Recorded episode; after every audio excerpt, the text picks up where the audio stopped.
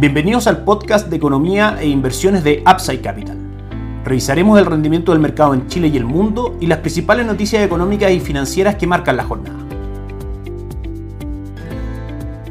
Muy buenos días, ¿cómo están ustedes? Soy Ramiro Galeano, fundador de Upside Capital. Les doy la bienvenida a otra edición más de Mercados en Upside Capital, hoy viernes 4 de marzo de 2022. El diario financiero titula el día de hoy Apertura de cuenta en dólares bate de nuevo récord durante 2021 con un alza del 120%.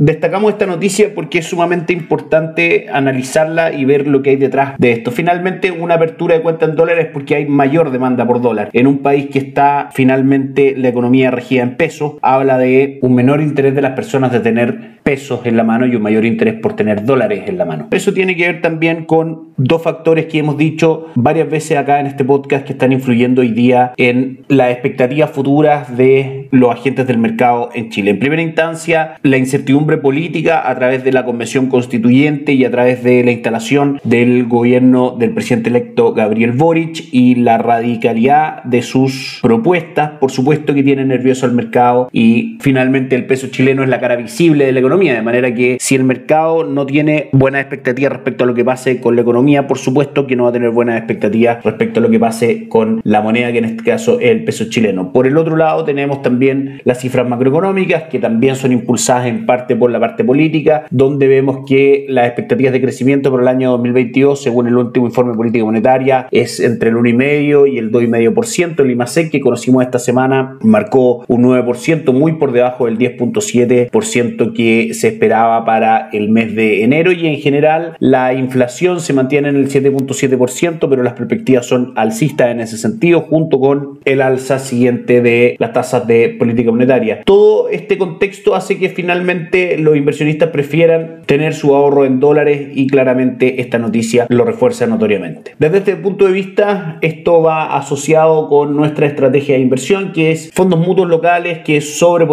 en activos extranjeros subponderen activos locales por la incertidumbre que vive en general la economía chilena y también invertir directamente en el extranjero a través de plataforma Perchin mediante Banco Itaú o a través de plataforma Bolín de Principal Financial Group. Seguimos revisando los mercados, vamos con otro artículo de DF en su edición de papel el día de hoy. El cobre toca nuevo máximo histórico por impacto de la invasión ucrania en los suministros. Efectivamente, como habíamos dicho, hay tres variables que importan en la guerra desde el punto de vista económico. Lo primero es el efecto que traiga, por supuesto, este conflicto en las materias primas, el alza de los costos, junto con eso también la inflación. Y lo tercero es el golpe que pueda recibir Rusia por todos los castigos y sanciones que ha recibido desde la comunidad internacional en la parte financiera. El cobre ayer marcó un alza del 2.07%, cerrando en 4.74, y el dólar, por supuesto, respondió a eso en Chile, cayendo de 806 a 795. Muy fuerte fue la caída el día de ayer para el dólar. Las acciones en Chile subieron un 1.88%, enmarcándose de lo que fue el contexto mundial, cerrando en 4.571 puntos, con un retorno durante el año 2022 del 6.11%. En el mundo tuvimos caídas fuertes en todos los índices, el Eurostock cayó un 2.06%, el Nasdaq un 1.56%, el S&P un 0,53 y el Dow Jones un 0,29. Todo esto en un contexto donde ayer nuevas declaraciones del presidente de la Reserva Federal acerca de la inflación comentando que los efectos de la guerra en Rusia podrían traer a su vez un efecto inflacionario permanente. Eso claramente el mercado lo asocia a alza de tasa y por supuesto que los índices tienden a retroceder. El día de hoy, ya en el noveno día de invasión, rusos capturan en Ucrania la mayor central nuclear de Europa, mientras Estados Unidos también aumenta las sanciones, titula un artículo en el sitio web de El Diario Financiero. Esa es la noticia principal que, según el horario local, anoche estuvimos recibiendo y analizando. La mayor central nuclear de Europa está en manos de Rusia y fue arrebatada del control ucraniano. Por supuesto que es una noticia que asusta bastante a los mercados y tienden a retroceder como vamos a ver en un segundo más.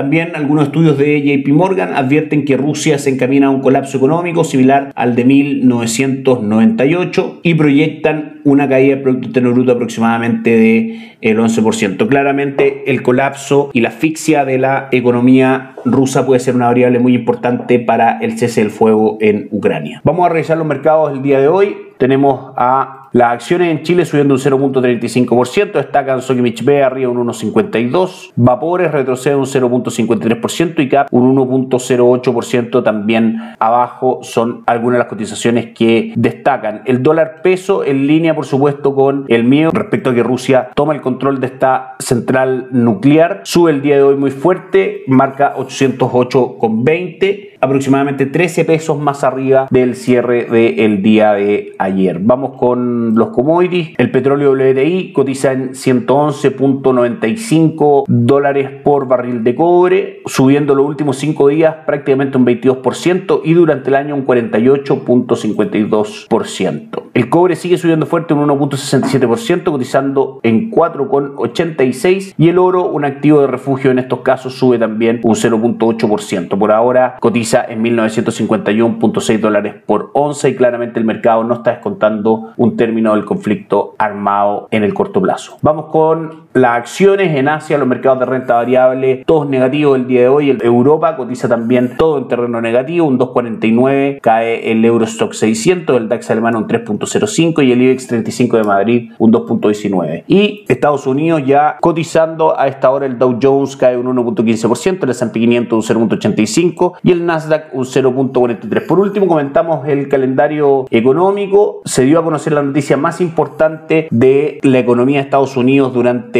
el mes, la creación de empleo no agrícola. Recordemos que el 70% del Producto Interno Bruto de Estados Unidos se compone de consumo interno, de manera que es muy importante ver la capacidad que tenga esa economía de estar generando nuevas plazas de trabajo. Y en este caso se crearon 678 mil nuevos puestos de trabajo, muy por sobre los 400 mil empleos que se esperaba según el consenso de mercado. La tasa de desempleo cayó del 3.9 que se esperaba al 3.8%, siendo la lectura anterior un 4, y el ingreso por hora cayó de un esperado de 5.8 y un anterior de 5.5 a una entrega de 5.1%, lo cual en general es bastante bueno porque si bien la economía muestra que sigue creando puestos de trabajo y se suma a una gran cantidad de datos macroeconómicos positivos, que el ingreso por hora de caiga significa que pueden haber menos presiones inflacionarias en esa economía y la Fed puede ser quizás un poco menos agresiva en la próxima reunión del 15 y 16 de marzo y en general con su manejo de tasa de política monetaria durante este año. Con eso terminamos el podcast del día de hoy y concluimos también esta semana. Que estén muy bien, tengan un gran fin de semana, nos encontramos el lunes. Chao, chao.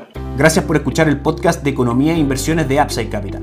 Te invitamos a visitar nuestro sitio web www.upsidecap.cl y contactarnos para brindarte una asesoría objetiva, sin sesgo y con una mirada global para tus inversiones.